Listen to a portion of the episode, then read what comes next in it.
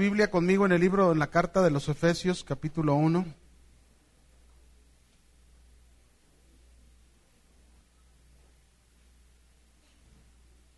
¿Ya tiene Efesios 1, 8? Por favor. Vamos a leer este texto que va, que de ahí vamos a partir con el mensaje del día de hoy dice que hizo sobreabundar para con nosotros en toda sabiduría e inteligencia. Vamos a orar. Padre, te damos gracias esta mañana. Ha sido y será siempre una bendición poder exaltarte, adorarte. Esa es parte de nuestra gran función y tarea, adorarte, Señor, pero también escuchar tu palabra. Así que te pedimos en esta mañana que abras el corazón de cada uno de nosotros, que podamos recibir tu palabra con un espíritu dócil, pero también, Señor, que esta palabra traiga a nosotros cambios si hay necesidad de ese cambio en nosotros. Transfórmanos a través de ella. Pero si también hay cosas que quitar, que cambiar, que deshacer de nuestra vida pasada, Señor, que todavía esté presente, a través de la exposición de tu palabra, tú opera eso en cada uno de nosotros. Señor, nos ponemos dispuestos ante tu palabra en el nombre de Jesús. Amén. Hoy vamos a hablar acerca, acerca del propósito de la sabiduría de Dios. Ya hemos hablado hace ocho días cuál es la entrada, cómo es la forma en que tú y yo podemos adquirir o empezar a adquirir esa sabiduría de Dios. Lo dijimos muy claro hace ocho días que a través del mensaje de la cruz, por el cual Dios nos hizo a Cristo poder suyo, sabiduría de Dios, y que nosotros entendimos que a través de un llamado, a través de un responder a ese llamado, a través de saber que estamos siendo renovados, que tenemos una responsabilidad y que tenemos un respaldo también por parte de Dios. Hoy vamos a aprender acerca de este gran propósito de la sabiduría de Dios. Aquí en Efesios capítulo 1, versículo 8, de este versículo que acabamos de leer, nosotros estamos hablando de algo que Pablo habló a la iglesia de los Efesos, diciéndole acerca de las bendiciones de Dios. En el versículo 3, tú puedes leer, ahí dice, bendito sea el Dios y Padre de nuestro Señor Jesucristo, que nos bendijo con toda bendición espiritual en los lugares celestiales en Cristo Jesús. Bendiciones espirituales, de eso está hablando Pablo, de aquellos que confían en Jesucristo, aquellos que han entregado su vida a Jesucristo, Dios les ha otorgado bendiciones, pero son bendiciones no materiales. Debemos entender esto bien claro, son bendiciones espirituales. Hay muchos que buscan de Dios la bendición y la buscan en primer lugar la bendición material, cuando la bendición que la Biblia está hablando aquí claramente es una bendición espiritual. Y cada cosa, cada bendición que encontramos desde el versículo 4 en adelante, la cuarta bendición de la que nos está hablando Pablo precisamente es la bendición de que Dios hizo sobreabundar sobre nosotros o para con nosotros toda sabiduría e inteligencia.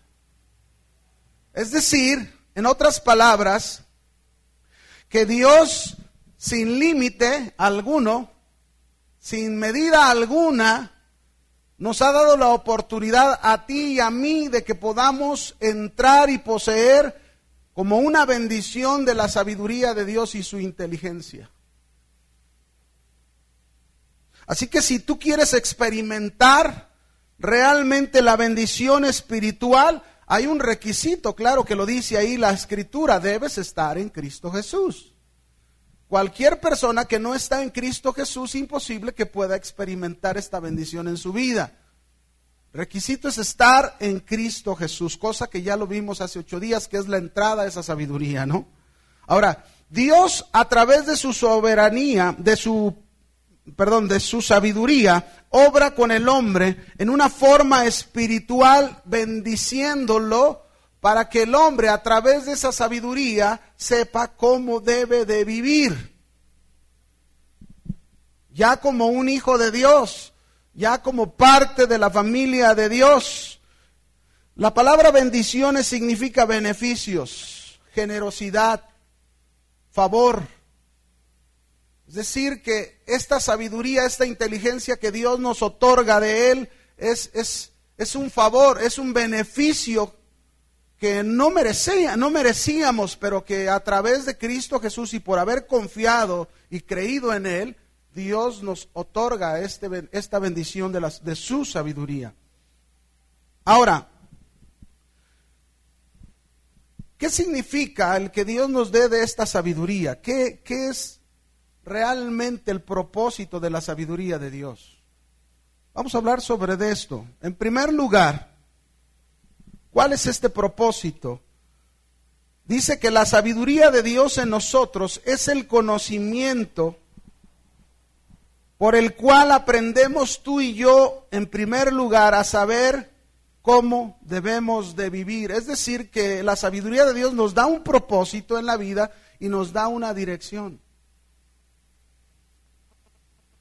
La palabra inteligencia aquí se interpreta como el, el tener la capacidad de poder llevar a cabo la verdad de Dios, o sea, de realizar ese conocimiento. En otras palabras, es un entendimiento práctico. No es nada más adquirir el conocimiento, sino es decir, la inteligencia es la capacidad que Dios nos da para poner en práctica su sabiduría, su conocimiento. Cuando nosotros estamos diciendo que la sabiduría de Dios tiene el propósito a través de su conocimiento, que aprendamos a saber qué hacer en la vida, Podríamos pensar en algunos ejemplos. Por ejemplo, el hombre está afanado en descubrir el origen de la vida del hombre. E incluso se invierten millones de dólares para poder saber de dónde proviene el hombre y ya, ya existen miles de teorías para saber, unos dicen que que el hombre proviene de pues, la evolución, ¿verdad? De, Darwin, que del chango, del simio, otros este, que fue algo espontáneo, ¿verdad? La teoría de la espontaneidad.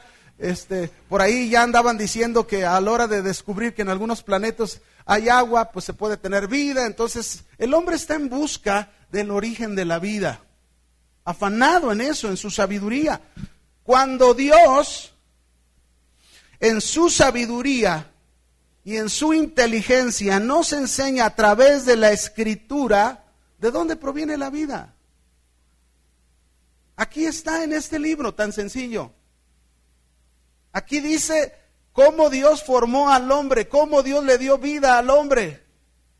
Pero el hombre no está conforme. El hombre no dice, no, no, es que yo no puedo creer eso, yo necesito algo más, yo necesito demostraciones científicas. Entonces, la sabiduría de Dios, dijimos, es el conocimiento que nos va a ayudar a que aprendamos qué debemos hacer en la vida. En primer lugar, debemos nosotros estar bien convencidos por la sabiduría de Dios que nuestra vida proviene de Dios. No tenemos ninguna duda. Es Dios el creador de la sabiduría. Hay una anécdota que me gusta mucho, ya la he compartido aquí en la iglesia en alguna ocasión hace tiempo. Para aquellos que dicen de la teoría de la evolución que venimos del chango, ¿no? Cuentan una anécdota de, de que un día un changuito, hijo de unos simios, este, lo mandaron a la escuela, ¿verdad? Y luego resulta que en la escuela oyó esta teoría llega asustado y preocupado a su casa con su papá y le dice, papá, papá, ¿qué pasó, hijo? Le dice el simio mayor, ¿verdad? ¿Qué pasó, hijo mío? Y luego le dice, papá, ¿qué crees? Dice, los hombres andan diciendo que ellos provienen de nosotros.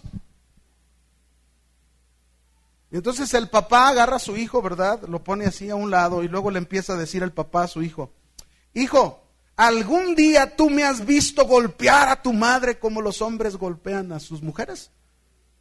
No, papá. Ah. ¿Algún día me has visto serle infiel a tu madre como los hombres le son infieles a sus mujeres? No, papá.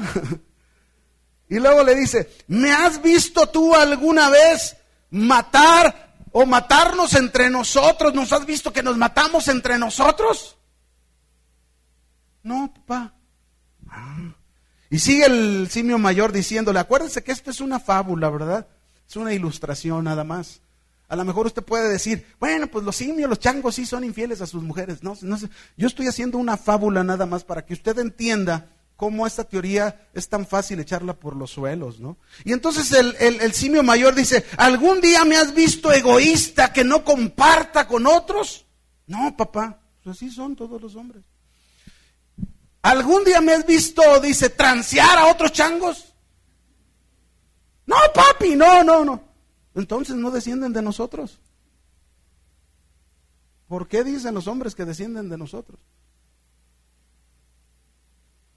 ¿Cuál es el fin de la sabiduría de Dios? El fin de la sabiduría de Dios es enseñarnos. Si la vida que tú y yo tenemos proviene de Dios, el único que nos puede enseñar cómo utilizar esa vida se llama Dios.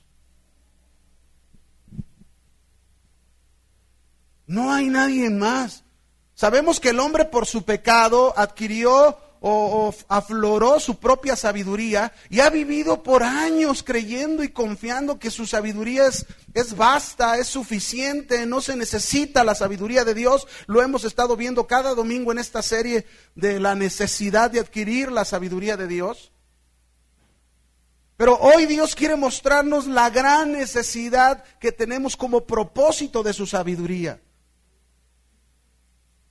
¿Qué es lo que va a hacer? Nos va a enseñar qué debemos hacer en la vida. Y en este saber qué hacer en la vida, por ejemplo, una de las cosas primeras que Dios nos va a enseñar a ti y a mí es a ubicarnos porque estamos ya con tantos años en la tierra, cada quien unos más jóvenes que otros, pero acostumbrados a darle más importancia a las cosas materiales de este mundo que a las cosas espirituales. Lo primero que va a hacer la sabiduría de Dios es enseñarnos a través del conocimiento divino y a través de la inteligencia por la cual tenemos la capacidad de poder llevar a cabo esa verdad. Es que tú y yo necesitamos ubicarnos claramente. La sabiduría de Dios nos enseña que en primer lugar o en prioridad deben de estar las cosas espirituales de Dios, no las materiales. Mateo capítulo 6, versículo 19, por favor.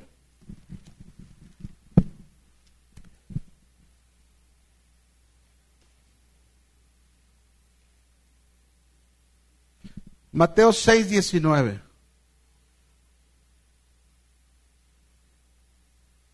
Voy a leérselos. ¿Ya lo tiene? Dice Jesús hablándole a la multitud y a sus discípulos, no os hagáis tesoros en la tierra, donde la polilla y el orín corrompen y donde ladrones minan y hurtan, sino haceos tesoros en el cielo, donde la polilla ni el orín corrompen y donde ladrones no minan ni hurtan. Porque donde está vuestro tesoro, ahí estará también vuestro corazón. Mira, en primer lugar, a través de estos versículos, en el verso 9, lo primero que Jesús nos quiere enseñar es que las cosas de esta tierra, cuando dice no hagáis tesoros en la tierra donde la polilla y el orín corrompen y donde los ladrones minan y hurtan, lo que Jesús quiso enseñar que los afanes por las cosas materiales de la tierra nos muestra que estas son temporales, pasajeras, tienen un fin determinado, se acaban, no son para siempre, no son duraderas. El hombre puede estar afanado todos los días en querer ser el hombre más rico del mundo, ocupar el primer lugar en la lista de los más millonarios del mundo. Y, ay, ahí está, y ya crea otra empresa, y ya logra otro negocio. Y puede llegar a tener todo el dinero del mundo, pero un día ese hombre con su dinero no podría rescatar su vida. Porque un día ese hombre va a enfrentarse a la muerte. Hay una historia en la Biblia, en Lucas, no recuerdo ahorita el pasaje, pero un joven que se acercó con Jesús y le dijo, maestro, por favor dile a mi hermano que parta la herencia. Es decir, este hombre tenía un problema de herencia familiar. Y cuando llega con Jesús le dice, dile a mi hermano que parta la herencia conmigo. Pero Jesús lo que notó en el corazón de este joven es que este joven estaba más interesado en acercarse a Jesús por su herencia, por lo material, acercarse a Jesús porque en él podría encontrar la salvación eterna de su vida. Y entonces Jesús le contestó y le dijo, ¿quién me ha puesto a mí por partidor y juez? Y entonces, aprovechando esa situación, como siempre Jesús aprovechaba las circunstancias para enseñar, dice que entonces habló y le, y le dijo a todos, tengan cuidado de la avaricia, del deseo desmedido de hacer riquezas, porque la vida del hombre no consiste en la abundancia de los bienes que posee, ¿En qué consiste entonces la vida del hombre? La vida del hombre consiste, la mejor riqueza que el hombre puede tener es tener la sabiduría de Dios. Porque la Biblia dice en Proverbios que la sabiduría es mejor que la plata, la, sabiduría es mejor que el oro, mucho mejor, es mejor que las piedras preciosas. pero no la del hombre, la sabiduría de Dios. Pero el hombre está afanado, ¿verdad? Y les cuenta una ilustración y les dice, miren, hay un hombre que tenía mucho dinero, tenía abundancia, tenía un granero y comenzó a crecer, a crecer y dijo, ¿qué haré, alma mía? ¿Qué haré? Ah, ya sé, edificaré otros graneros y edificó otros graneros y ya que estaba en abundancia aquel hombre dijo, alma mía, ahora sí muchos bienes tienes, come, bebe y disfruta. Necio, esta noche vienen a pedir tu alma y todo lo que tienes, ¿de quién será? ¿Cuál es la enseñanza? Y vuelve otra vez a lo mismo, al, al, último punto claro de este texto, como lo vimos aquí en el verso 21, porque donde está vuestro tesoro, ahí estará también, ¿qué? Vuestro corazón.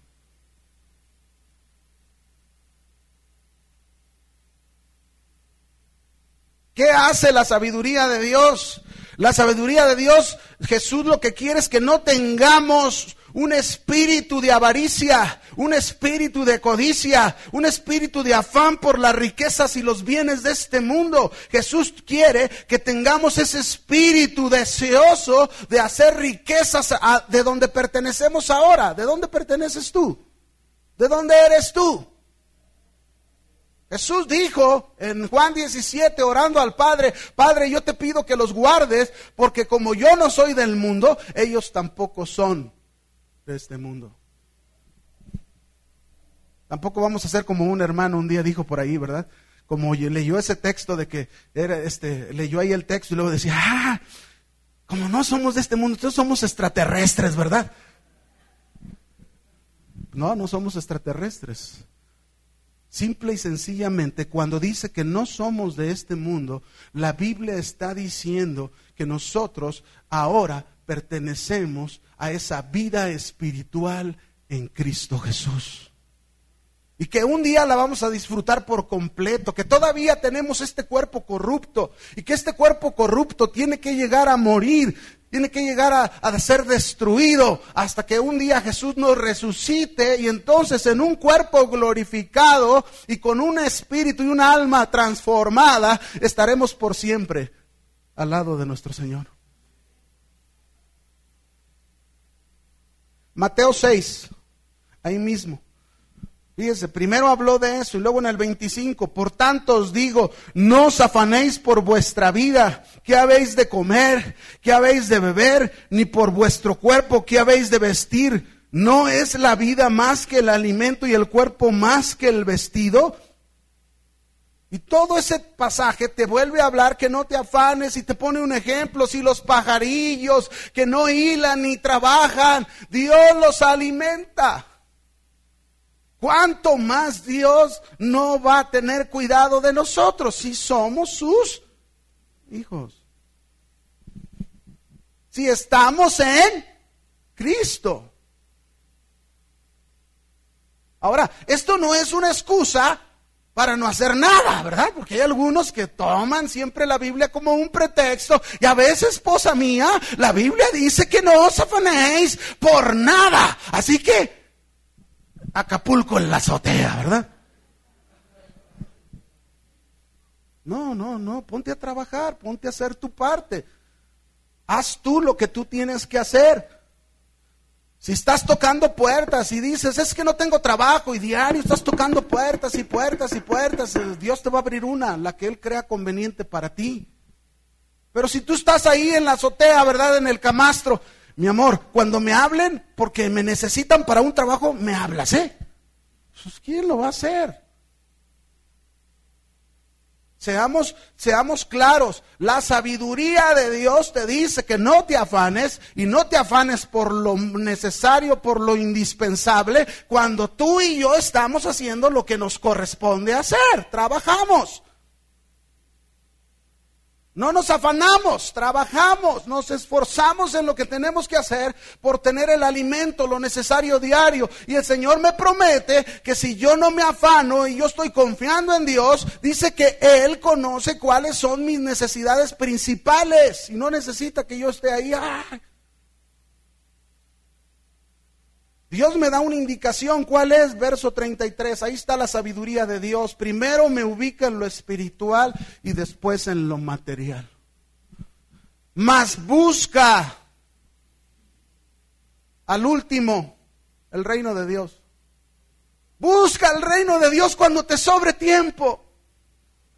Busca el reino de Dios ya que acabes todas tus actividades, todo lo que tienes que hacer en en el día, en la semana, en el año, en tus proyectos, en tus planes, en tus metas, tus propósitos. Busca el reino de después. No te preocupes, no, no dice así. La Biblia dice, busca primeramente.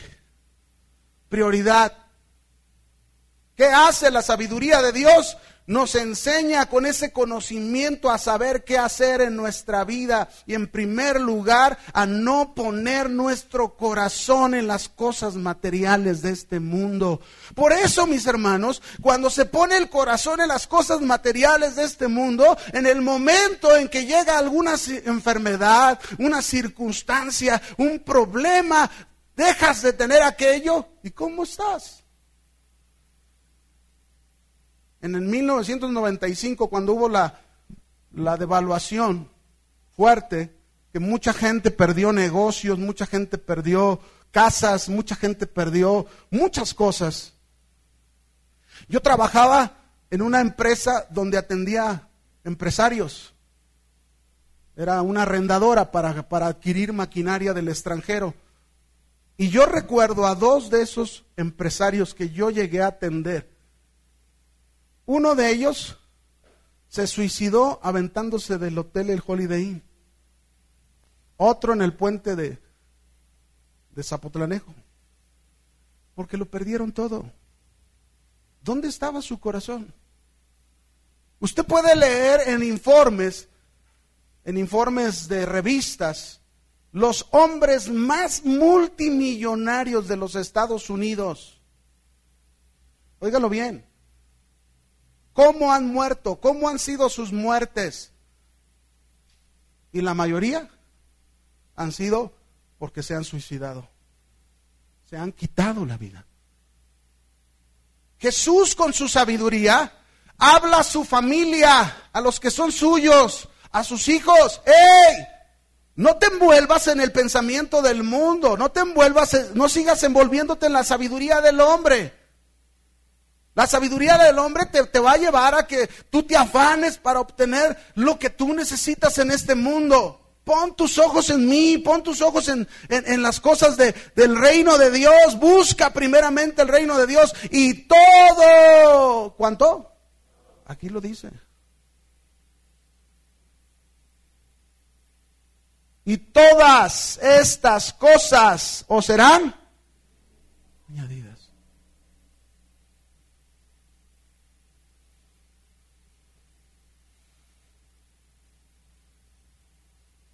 En Colosenses capítulo 3, otro, otro pasaje.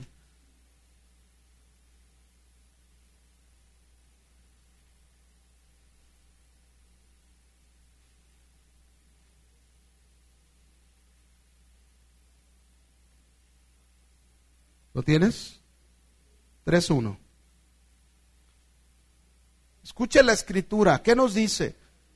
Si pues habéis resucitado con Cristo. ¿Cuántos han resucitado con Cristo? ¿Cuántos en su vida dicen, yo soy un resucitado juntamente con Cristo? Muy bien. Dice, ¿qué debo de hacer entonces? Buscad las cosas de arriba donde está Cristo sentado a la diestra de Dios poned la mira en las cosas de arriba y no en las de la tierra, porque habéis muerto y, y, vuestra vida está escondida. ¿En dónde está escondida tu vida ahorita? ¿Qué quiere decir eso? Bueno, esto quiere decir algo bien sencillo. Si tú dices que has resucitado juntamente con Cristo, eso quiere decir que tú en la tierra, ¿cómo debes de estar? Muerto. Esto es algo simbólico que por la fe se realiza. ¿Qué quiere decir estar muerto? ¿Qué hace un muerto? ¿Un muerto tiene afanes? Un muerto este se preocupa por, ay, es que tengo que tener una casa, quiero una casa con jardín, con alberca. Una una o Homer, como le quieras llamar. Yo diría un jugo, un jugo de Jumex, ¿verdad? Más bien. Pero, pero ahí estás, ay, yo quiero. No, no, no. Si tú estás resucitado con Cristo, tu papel, tu hombre en la tierra está muerto. ¿Quién es la cabeza del cuerpo que nos dice la Biblia? ¿Quién es la cabeza? ¿Y quién es el cuerpo? La iglesia. ¿Y dónde está Cristo ahorita? Según lo que dice la escritura, a la diestra del Padre, arriba. Y si la cabeza está arriba, al lado del Padre, óigame, ¿dónde debe de estar el cuerpo? ¿Dónde debe estar el cuerpo? arriba. Por eso dice que si tú has resucitado realmente en Cristo, debes buscar las cosas de arriba. Porque en la tierra si tú has resucitado con Cristo en la tierra, tú estás muerto, como lo dice el verso 3, porque habéis muerto y vuestra vida está escondida en Cristo. No quiere decir que no estamos en la tierra, estamos en la tierra, pero el viejo hombre ha muerto y hay un nuevo hombre en nosotros espiritual, que es el cuerpo de Cristo y que debe de estar pensando ahí al lado de Jesús, porque Él es la cabeza y nosotros somos su cuerpo. Efesios, ¿qué dice el libro de Efesios? Efesios capítulo 2 dice,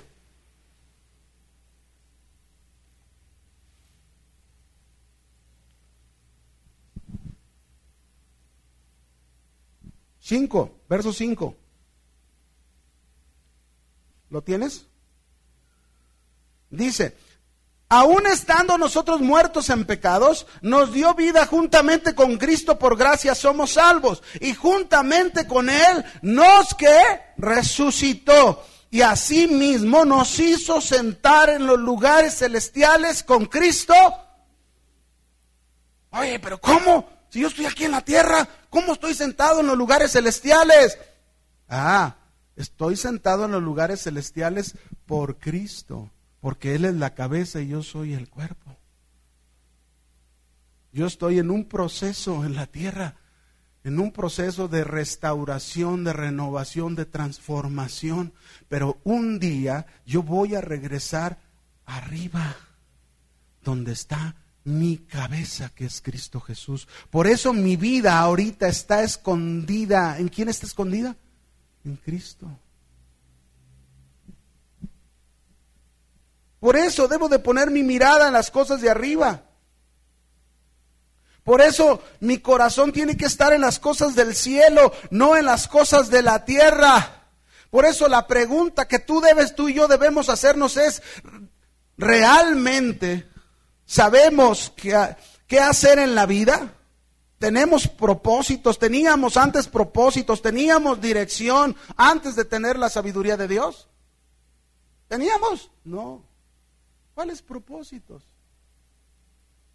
Oh, sí, hermano, mi propósito era, era llegar a tener algo en la, en la vida. Una casita, un carrito, una familia. Eso es todo. Ese era todo tu entorno. Pero ahora tu entorno es más que eso. En Cristo Jesús, ahora la sabiduría de Dios te lleva a algo más que todo eso.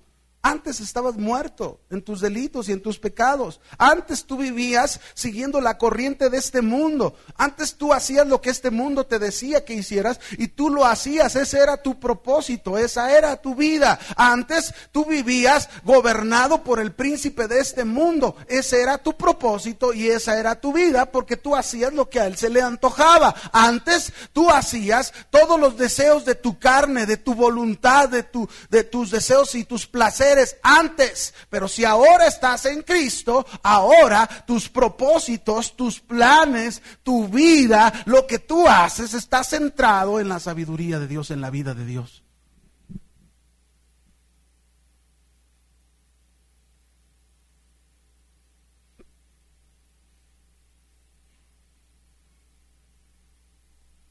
Este es un propósito de la sabiduría de Dios, que aprendamos que a través de su conocimiento vamos a saber qué hacer en nuestra vida.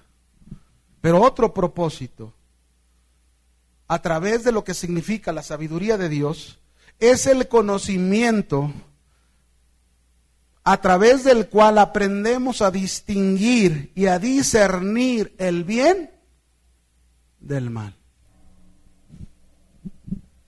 Fíjese bien, Debemos recordar lo que hablamos ya en otras predicaciones anteriores. Nosotros habíamos dicho que el hombre en su desobediencia y en su pecado llegó a conocer el bien y el mal. Llegó a saberlo, tomando de aquel fruto prohibido. Pero no tenía la capacidad de obrar el bien. Nunca la tuvo, sino solo el mal.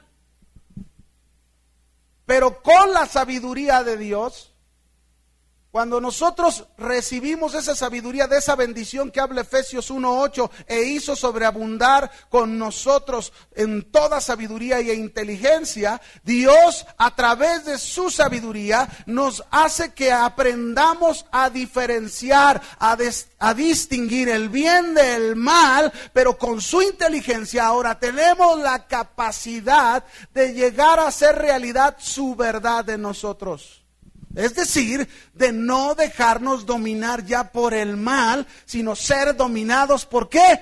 Por el bien.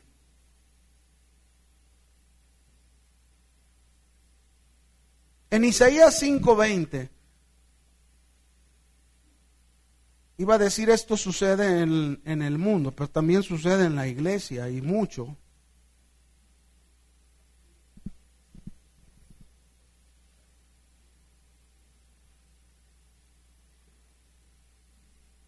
¿Ya lo tienes? 5.20 de Isaías. Dice, hay de los que a lo malo dicen bueno.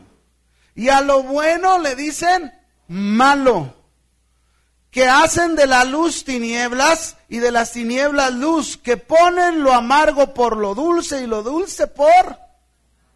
Aquí está diciéndonos este pasaje claramente de personas o de gentes que no tienen discernimiento, que no saben distinguir entre el bien y el mal. ¿Por qué? Porque a lo bueno lo llaman malo. A lo malo lo llaman bueno. Por ejemplo, algunos dicen, oye, es que nadie puede decidir por otro lo que es bueno o malo. Cada quien tiene que distinguir lo que es bueno, ese se, se llama relativismo, ¿no? Lo que para uno, por ejemplo, en el relativismo, lo que para mí es bueno, para otra persona es malo, en el relativismo. Pero cuando nosotros tenemos la sabiduría de Dios, la verdad absoluta de Dios, porque esta es la verdad absoluta, entonces nosotros a través de esa sabiduría de Dios llegamos a entender que la única regla para nuestra vida, para distinguir entre el bien y el mal, se llama la palabra de Dios. No es lo que yo pienso como hombre. Y entonces algunos están diciendo, oye, es que eh, lo que tú dices no está bien porque cada quien le parece lo bueno una cosa, le parece lo malo otra cosa. Por ejemplo, alguien puede pensar que emborracharse no es dañino. Alguien puede decir que tener relaciones antes del matrimonio no es malo. ¿Cuánto no se dice eso hoy en día? No, no, no, es que hoy en día, mira, es mejor que ustedes se junten y tengan relaciones antes de que se lleguen a casar, porque de esa manera es como se van a conocer mejor y se van a poner... Y es más, si no se llegan a entender sin ningún compromiso, adiós. No, pues a risa, pero esta es la vida de hoy en día. Hoy en día llaman, vivo con mi novio. Este es el mensaje del mundo. Esta es la filosofía del mundo, la sabiduría del hombre. Pero la sabiduría de Dios no nos enseña eso. La sabiduría de Dios nos enseña a distinguir el bien y el mal, a diferenciarlo correctamente y a separarlo. Y nos da la capacidad de que tú y yo obremos lo bueno en nuestra vida. Si es que tenemos la sabiduría de Dios, si es que realmente la sabiduría de Dios ha sido derramada en abundancia sobre nosotros, la realidad es que se está quebrantando cuando no, no se hace diferencia como estos que llaman a lo bueno malo y a lo malo bueno. La cosa es que se está quebrantando esa diferencia entre el bien y el mal. Y eso es bien común hoy en día entre nosotros, hermanos. Muy, pero muy común falta de discernimiento, falta de diferenciar lo que es de Dios y lo que no es de Dios, lo que es correcto y lo que no es correcto, lo que es impuro y lo que es puro, lo que es profano y lo que no es profano. Y hoy hacemos muchas cosas pensando, ah, está bien. Voy a poner un ejemplo de la Biblia y sé que muchos se van a identificar con eso. Génesis capítulo 4. Vamos a ver ese ejemplo bien conocido de Caín. Génesis 4, versículo 5. Vamos a leer desde el 3. ¿Lo tienes? Dice, y aconteció andando el tiempo que Caín trajo del fruto de la tierra una ofrenda a Jehová. Abel también trajo de los primogénitos de sus ovejas y de lo más gordo de ellas, y miró Jehová con agrado a Abel y su ofrenda, pero no miró con agrado a Caín y a la ofrenda suya, y se ensañó Caín en gran manera y decayó su semblante. Entonces Jehová dijo a Caín, ¿por qué te has ensañado? ¿Y por qué ha decaído tu semblante? Si bien hicieres, no serás enaltecido, y si no hicieres bien, el pecado está a la puerta. Con todo esto, a ti será su deseo, y tú te enseñorearás de él. ¿Qué es lo que sucedió aquí? ¿Qué fue lo que pasó aquí? ¿Por qué Dios no le agradó la ofrenda que le trajo Caín? ¿Cuál fue la razón por la que, por la que Dios no se agradó de la ofrenda que le trajo Caín? Primer lugar, nosotros vamos a ver a un hombre sin tener el discernimiento de lo que es bueno y lo que es malo, sin distinguir el bien del mal, que es Caín precisamente. Se dicen dos razones por las que Dios no se agradó de la ofrenda de Caín. Primero, por la actitud que Caín tenía, dicen que era mala, sus intenciones de corazón eran malos. Y Caín no estaba distinguiendo con eso ni el bien ni el mal. Cuando nosotros venimos a la iglesia, y venimos a ofrecerle a Dios algo, puede ser igual que Caín. Podemos venir nosotros a la casa de Dios y podemos venir a ofrecerle a Dios algo y nuestra actitud puede ser mala. La fachada se puede ver muy santa, muy blanca, muy pura, pero el interior que Dios lo conoce, Dios sabe que la actitud no es buena, es mala, que las intenciones del corazón con la que estamos ofreciéndole a Dios las cosas no es correcta. Y esto pasó con Caín.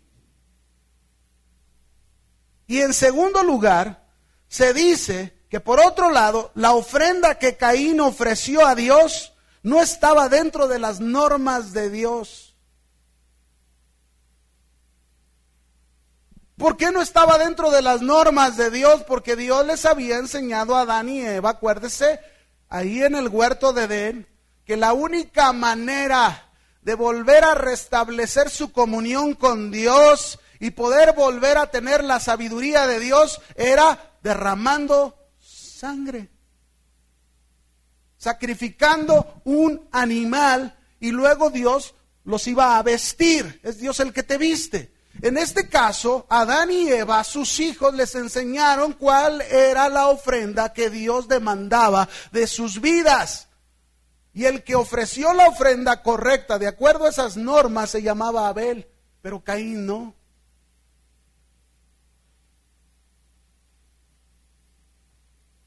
Te voy a leer este mismo pasaje en otra versión. Dios habla hoy, mira lo que dice. Pero Dios no miró con agrado a Caín y su ofrenda por lo que Caín se enojó muchísimo y puso muy mala cara. Entonces el Señor le dijo, ¿por qué te enojas y pones tan mala cara? Si hicieres lo bueno, podrías levantar la cara, pero como no lo haces, el pecado está esperando el momento de dominarte. Sin embargo, tú puedes dominarlo a él.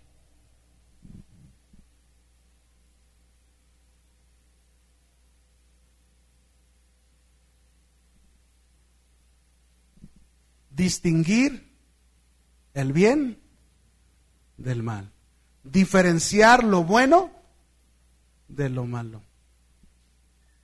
Hay muchos que vienen a la iglesia y no diferencian el bien del mal ni lo bueno de lo malo y vienen a ofrecerle sacrificio a Dios de alabanza y de adoración y vienen con una actitud mala con una intención de su corazón que no es correcta, que es como la de Caín. Y, a veces esperamos que eso que hicimos le agrade a Dios y Dios no se agrada de eso.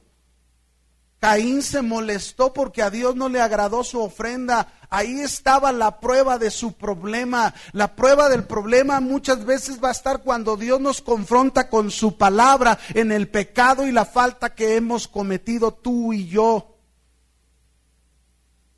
Dios confrontó a Caín de su pecado y de su falta con su palabra.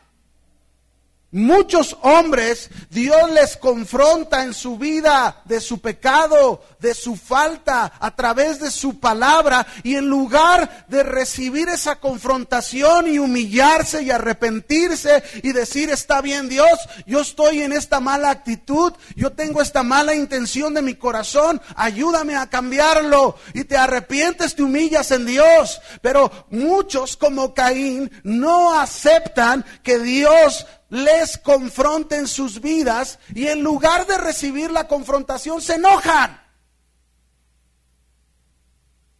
¿Qué hizo Caín? Se enojó y muchísimo. Muchísimo. Estaba, estaba fuera de control su enojo.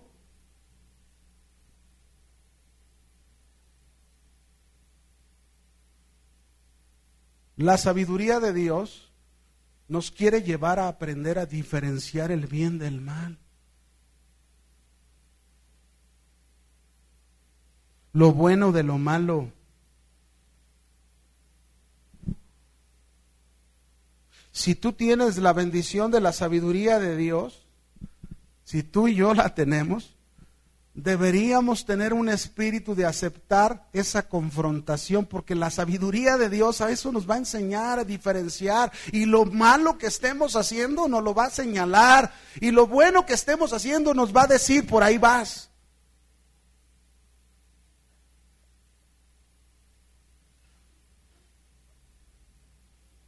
Pero si yo no estoy haciendo algo correcto, la sabiduría me va a estar señalando mi error, mi falta. ¿Y sabes para qué lo hace la sabiduría de Dios? La sabiduría de Dios, su propósito es que corrijamos, porque ese es el fin, diferenciar el bien del mal para que hagamos el bien, porque a eso fuimos llamados por Dios, para andar en buenas obras.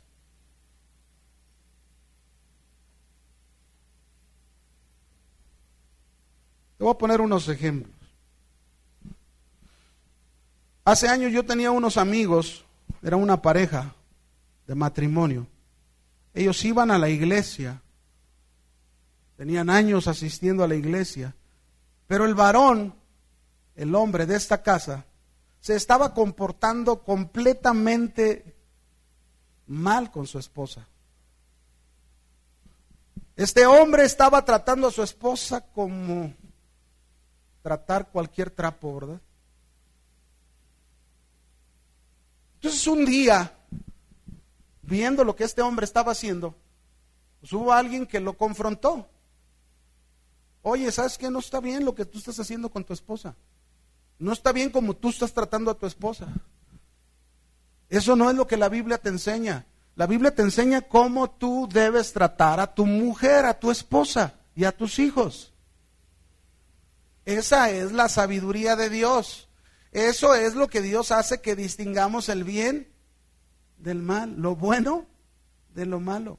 Y cuando estamos haciendo algo incorrecto, la sabiduría entonces con su palabra trata de corregirnos para hacer lo correcto. Y entonces este joven o este hombre, este varón, en lugar de recibir la confrontación por su mal actuar, lo que este hombre hizo fue enojarse como Caín muchísimo.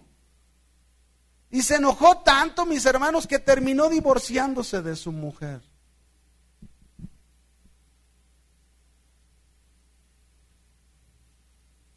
Y lo más tremendo es que todavía va a la iglesia como si nada pasó.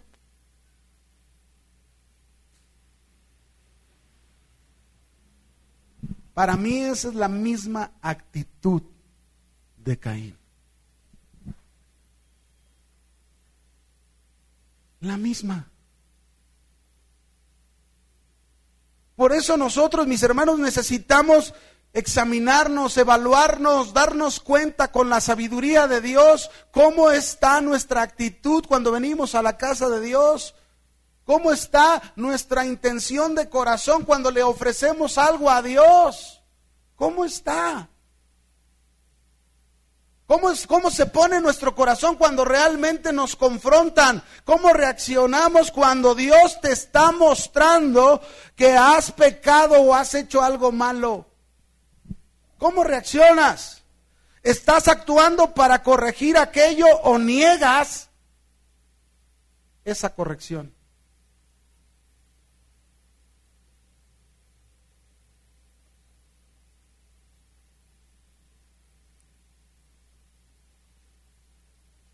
¿Qué pensar de aquel joven, verdad, que está sirviendo en la iglesia, comete un pecado, una falta y hay que corregirlo, hay que confrontarlo con su falta? En primer lugar, eso se hace, se le confronta eh, para corregirlo, para ayudarle a cómo debe de vivir, cómo debe de conducirse, cómo debe de caminar. Y sin embargo, cuando se le confronta con su pecado, aquel reacciona, se molesta, se enoja y, y se van del lugar. Pero lo tremendo, mis hermanos, que lo que sucedió con Caín no fue cualquier cosa. Él se enojó muchísimo y un enojo fuera de control produce odio, produce amargura, produce resentimiento. Y la amargura, el odio y el resentimiento te llevan a romper relaciones, destruir relaciones.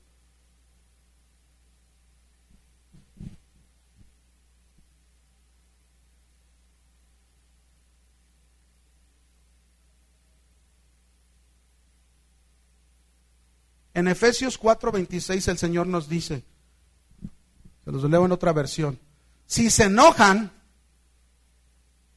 dice ahí airaos en Reina Valera, pero no pequéis. Aquí en esta versión dice, si se enojan, no pequen.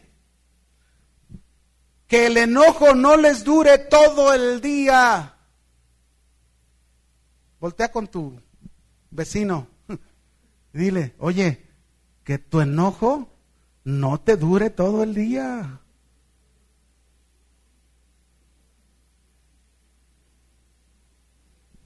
¿Por qué? ¿Por qué está diciendo Pablo esto? ¿Por qué Pablo está hablando de esto del enojo que tiene que ver con la acción de Caín?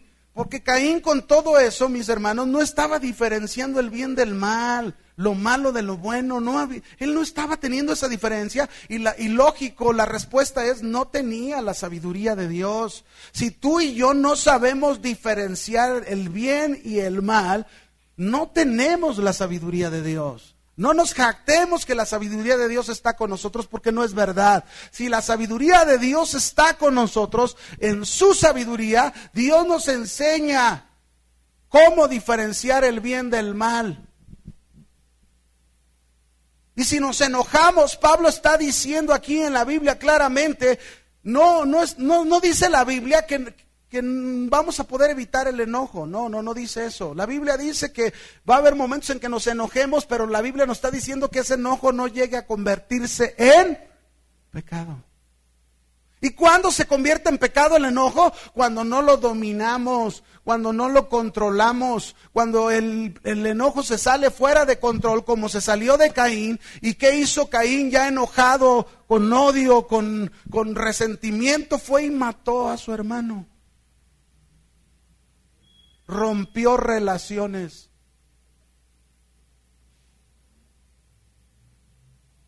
El enojo eso hace, mis hermanos, el enojo, el enojo, sin dominio, sin control, rompe relaciones, destruye las relaciones.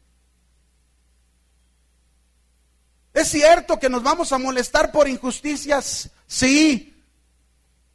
Óigame, yo un día en el tren ligero estaba aquí en el, ¿cómo se llama? la estación esta del Cerro del Tesoro. Y estaba solo esperando porque iba a ir al periférico. Y estaba esperando ahí el tren y enfrente estaba una señora con su niño. Y lo traía en el andén de lado a lado, pero no, no, no, no, no. De la oreja, ya casi le cortaba la oreja. Ya yo estaba enojado y que me voy a cruzar a decirle a la señora, ¿verdad? Me voy a cruzar, deténganme. ¡Ey, señora! Sea, si hay un enojo, pero que mi enojo no se convierta en pecado, porque un enojo fuera de control es pecado.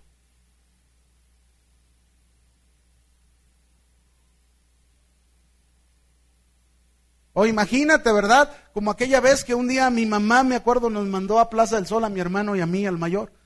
Hijos, vayan allá y que vendía mi mamá unas gelatinas, y ahí vamos mi hermano mayor y yo con las gelatinas, ¿verdad?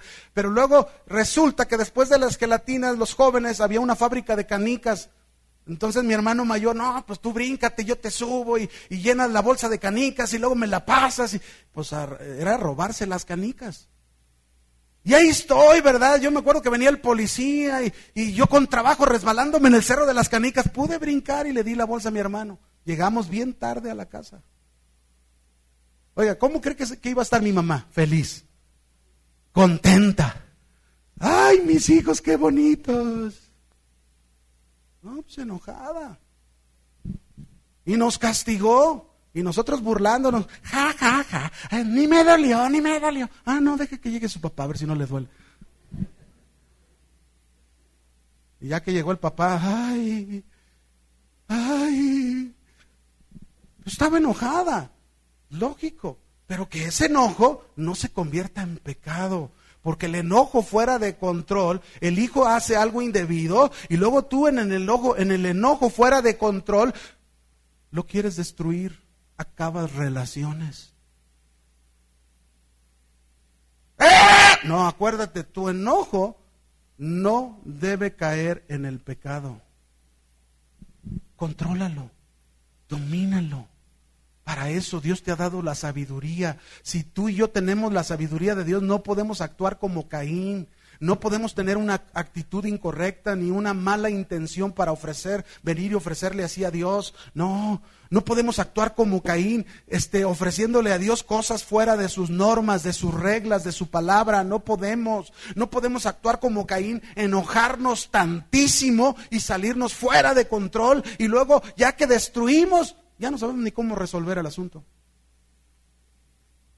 Es que yo no quería llegar a eso. ¿Y para qué lo hiciste?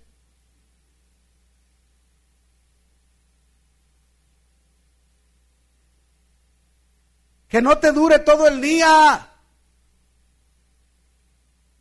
No, pero ella tuvo la culpa. Ella fue la que me empezó a decir las cosas. Así que yo me voy, a estar hasta que me diga algo. ¿Y si no te dice qué? ¿Te vas a ir a la cama a dormirte así? ¿Qué si al día siguiente ni despierta ella? ¿Eh? ¿Mande? ¡Ay, por qué no le dije! ¡Amor! Ahora sí es lo más importante para tu vida, ¿verdad? Hermanos, no, no, no dejemos para mañana lo que tenemos que hacer el día de hoy. La sabiduría de Dios está a nuestro alcance. Dice la Biblia que Dios hizo sobreabundar sin medida, sin límite alguno. La sabiduría que tú y yo queramos tener está a nuestro alcance por parte de Dios. Dios no es egoísta para limitarse en eso, no. Él nos da en abundancia porque Él sabe cuánto tú y yo necesitamos de su sabiduría. ¿Cuánto, mis hermanos? ¿Cuántos? ¿Cuántas veces hay papás tan enojados que agarran a sus hijos como esa señora ahí en el andén? y lo traen y, y, no lo bajan de malas palabras y ofensas. Y luego al rato el hijo crece y se le hace un drogadicto, se le hace un rebelde, o un ladrón, o un aquello. Y luego, ¡ay, porque mi hijo!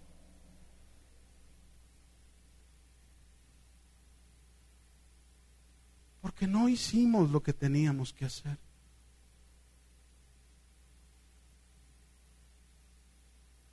La Biblia nos da promesas. La Biblia dice, instruye a tu hijo aún desde pequeño y aún cuando fuere viejo jamás se apartará de él. Es cierto que no hay garantía, es cierto que quizás el hijo va a llegar a su edad en que ya él decida y que tú dándole el mejor ejemplo y la mejor enseñanza, el hijo pueda hacer lo que se le antoje. Pero tú tienes esa esperanza en la palabra. Señor, tú prometiste que instruye a tu hijo en el camino y aun cuando fuere viejo, jamás se va a apartar de él. Pero hermano, si yo no estoy en la palabra, si yo no tengo la sabiduría de Dios, ¿cómo voy a aplicar eso en mi vida? ¿Cómo puedo esperar que una promesa se haga realidad en mi vida? ¿Cómo puedo esperar que aquello que Dios me da en su palabra se haga realidad en mí si yo mismo no la vivo?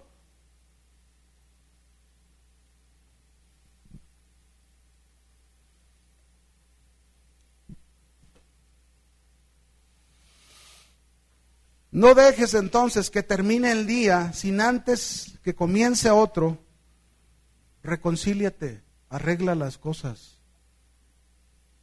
Que por ti no quede, grábatelo. Que por uno no quede. Señor, yo he hecho lo que tú me has dicho que debo de hacer.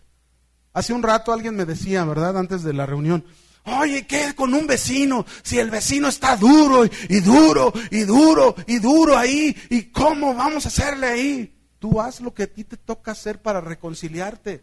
Y si ese vecino no quiere reconciliarse, ya no es tu problema, tú ya hiciste tu parte. Pero si te dejas envolver, y les platiqué una vez que íbamos mi esposo y yo a la nieve. Hasta las ganas de la nieve se me quitaron.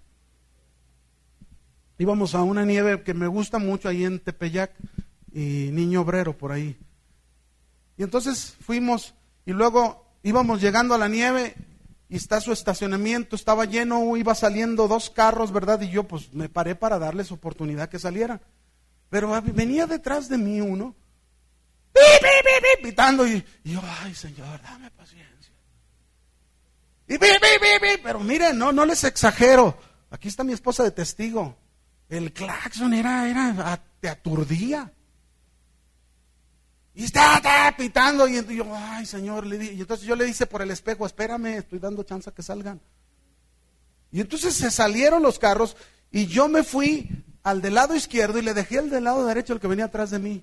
Pues me paré así. Y cuando me paro, llega, se mete así bien enojado. Era el dueño de, la, de las nieves. ¡Ah! Se baja. Y en eso se baja. Y lo bueno es que traigo mi guardián, ¿verdad? Mi ángel guardián, que es mi esposa, se bajó luego, luego. ¿Qué pasó, señor? Y se me iba a dejar venir el Señor y mi esposa me defendió, gracias a Dios por esos ángeles guardianes que nos manda el Señor, ¿no? Yo dije, ¿qué voy a hacer, Señor? Si se me deja venir, ¿qué voy a hacer? Imagínate aquí, Señor, si pum, pum, y luego un cristiano por aquí. No, yo no tengo que hacer eso, tengo que controlar mi carne, ¿verdad? Someter mi enojo. Pero mire, yo estaba enojado también. Pero ahí Dios usó a mi esposa y aquel señor se le bajó él, pero yo ya no tenía ganas de nieve. Le dije, no, vámonos. Súbete.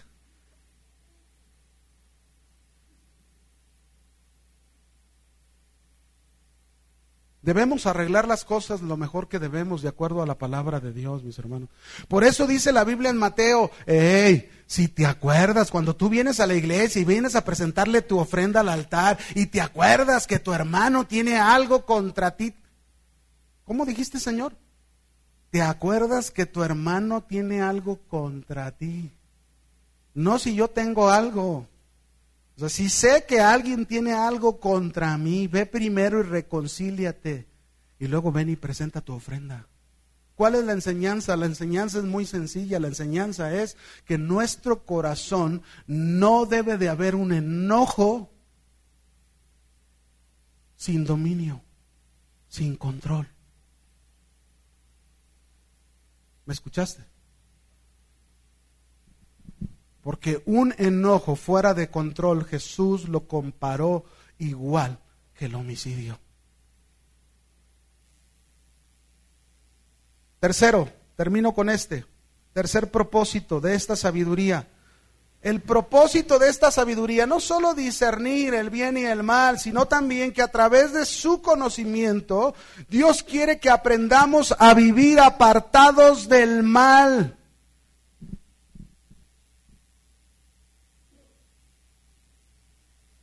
Ese es el fin de la sabiduría de Dios. Que, lleguemos a adquirir temor de Dios y vivamos apartados del mal.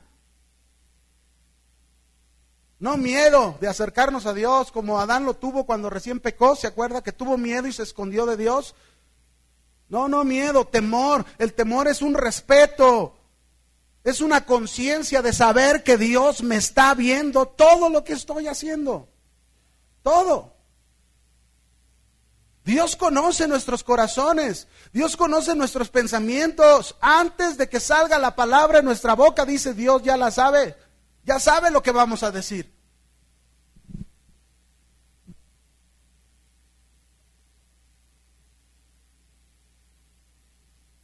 Hay una historia en la Biblia, en Génesis 5, del 21 al 24, que nos habla de la vida de Enoch. Y es el único que se dice de él, de esta generación de Seth, es el único de él y de Noé, que se dice que este hombre, por caminar con Dios, Dios se lo llevó, no conoció la muerte. Dice en el verso 21, y vivió Enoch 65 años y engendró a Matusalén.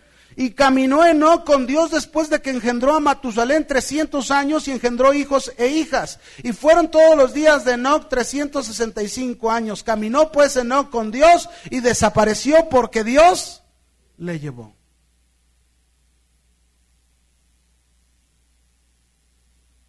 ¿Cómo eran los días en los tiempos de Enoch? ¿Cómo eran los días en, los tiempos de Enoch? ¿Buenos? ¿Malos?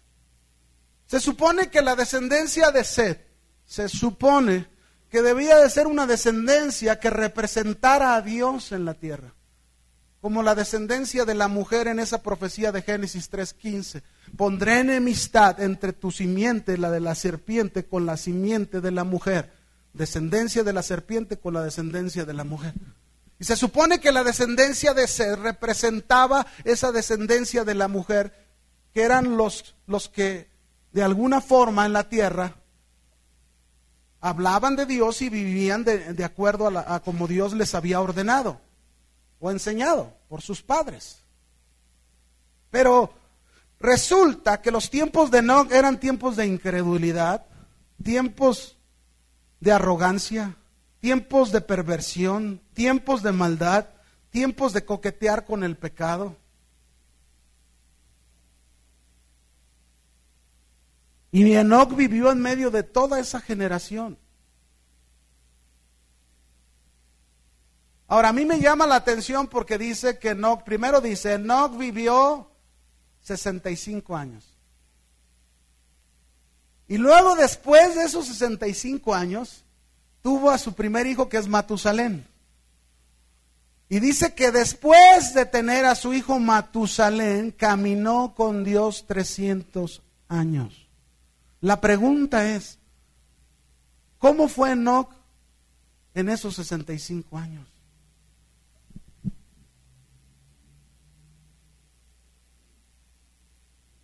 La Biblia no nos dice.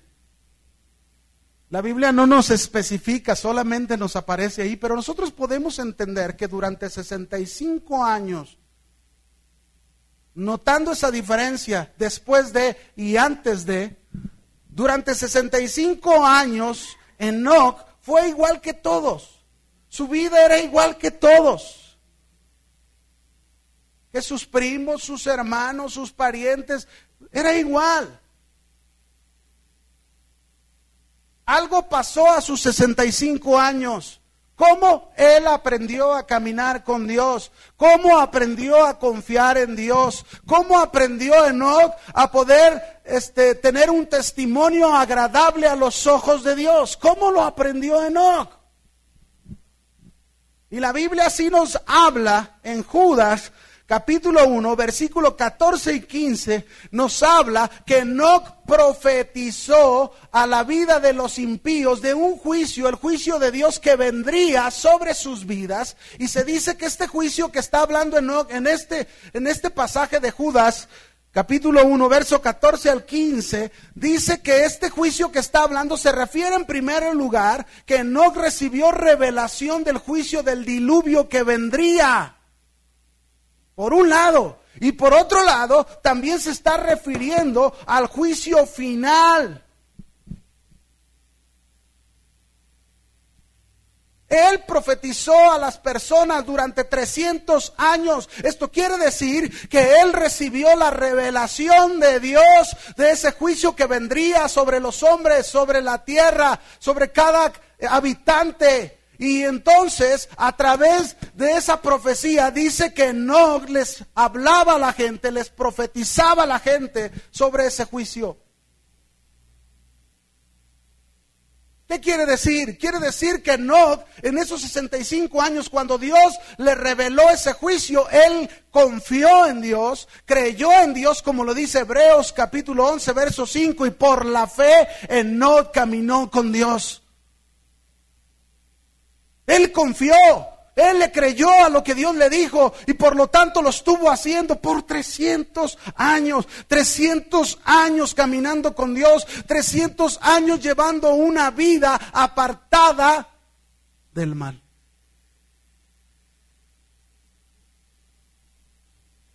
¿Cuántos años tú puedes decir que tienes apartado del mal?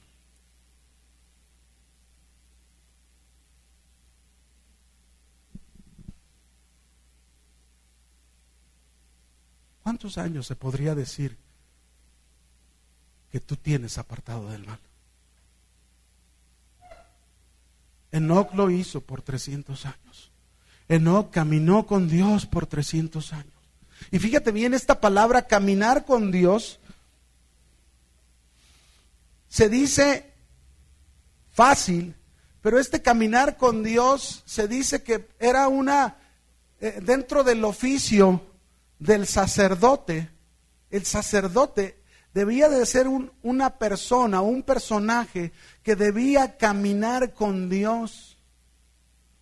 Aunque no se menciona de no que era un sacerdote, pero realmente tuvo la vida como si hubiese sido un sacerdote que caminó con Dios en la presencia de Dios. Él lo hizo. Caminó con Dios, anduvo con Dios y este andar con Dios significa que tenía comunión con Dios, que obedecía a Dios en lo que Dios le ordenaba, que vivía apartado del mal y tenía temor de Dios.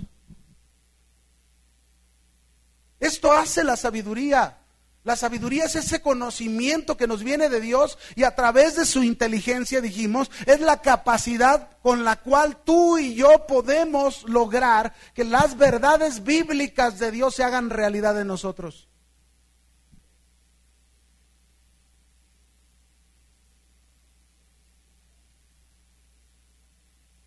Si tengo la sabiduría de Dios, también se dice que no es un tipo de la iglesia.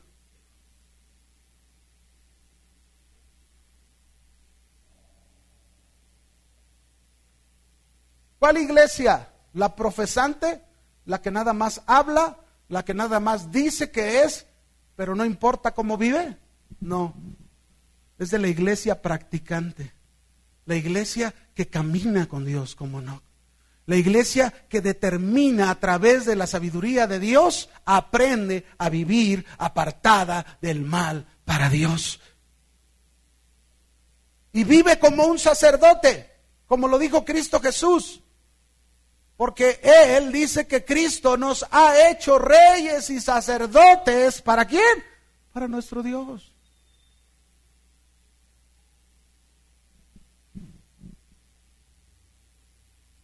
Dios hizo sobreabundar en nosotros su sabiduría y su inteligencia.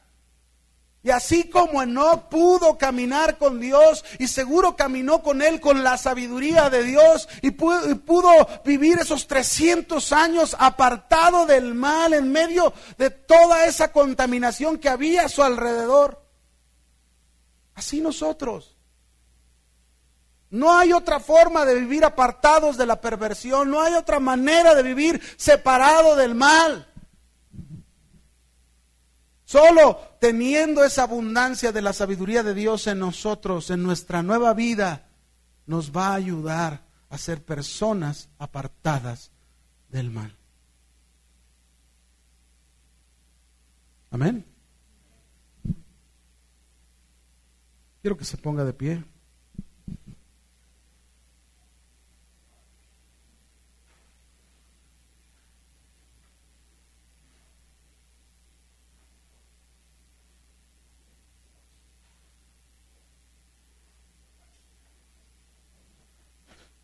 Cierra tus ojos.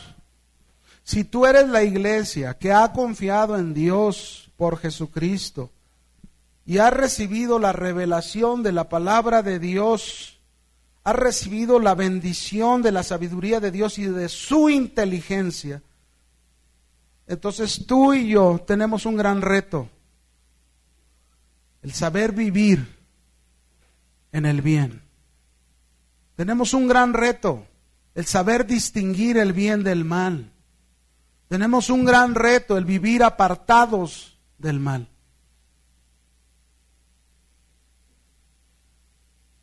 Levanta tus manos y dile al Señor ahí en tu lugar, Señor, que esa abundancia de tu sabiduría se note en mi caminar. Que esa abundancia de sabiduría se note cada vez que te ofrezco algo. Porque he aprendido a tener una actitud correcta a tener una intención buena en mi corazón. Pero cuántas veces, Señor, he venido delante de ti, no solo en la iglesia, quizás aún en mi casa, cuántas veces he ido contigo, Señor, tratando de encontrar una respuesta tuya, pero la actitud con la que voy es mala. La intención de mi corazón con la que he ido contigo es mala. ¿Y cómo puedo esperar una respuesta correcta si lo que vas a hacer es confrontarme? mostrarme que estoy mal. Pero ¿qué hago, Señor, cuando tú me confrontas? ¿Qué hago muchas veces cuando tú me estás diciendo que estoy mal? ¿Estoy corrigiendo eso? ¿O no estoy aceptando tu corrección? Señor, tú quieres esta mañana que no salgamos sino meditando en tu palabra dispuestos a evaluarnos, dispuestos a examinarnos, dispuestos a decir, Señor, cuánto necesito tu sabiduría, cuánto necesito aprender de tu sabiduría para mi vida diaria, para mis decisiones, para los problemas, para las ideas que el mundo trae cada día Aquí en tu palabra está tu respuesta a muchas cosas. Enséñame. Enséñanos, Señor. Derrama tu sabiduría sobre nosotros. Queremos ser como tú, Señor.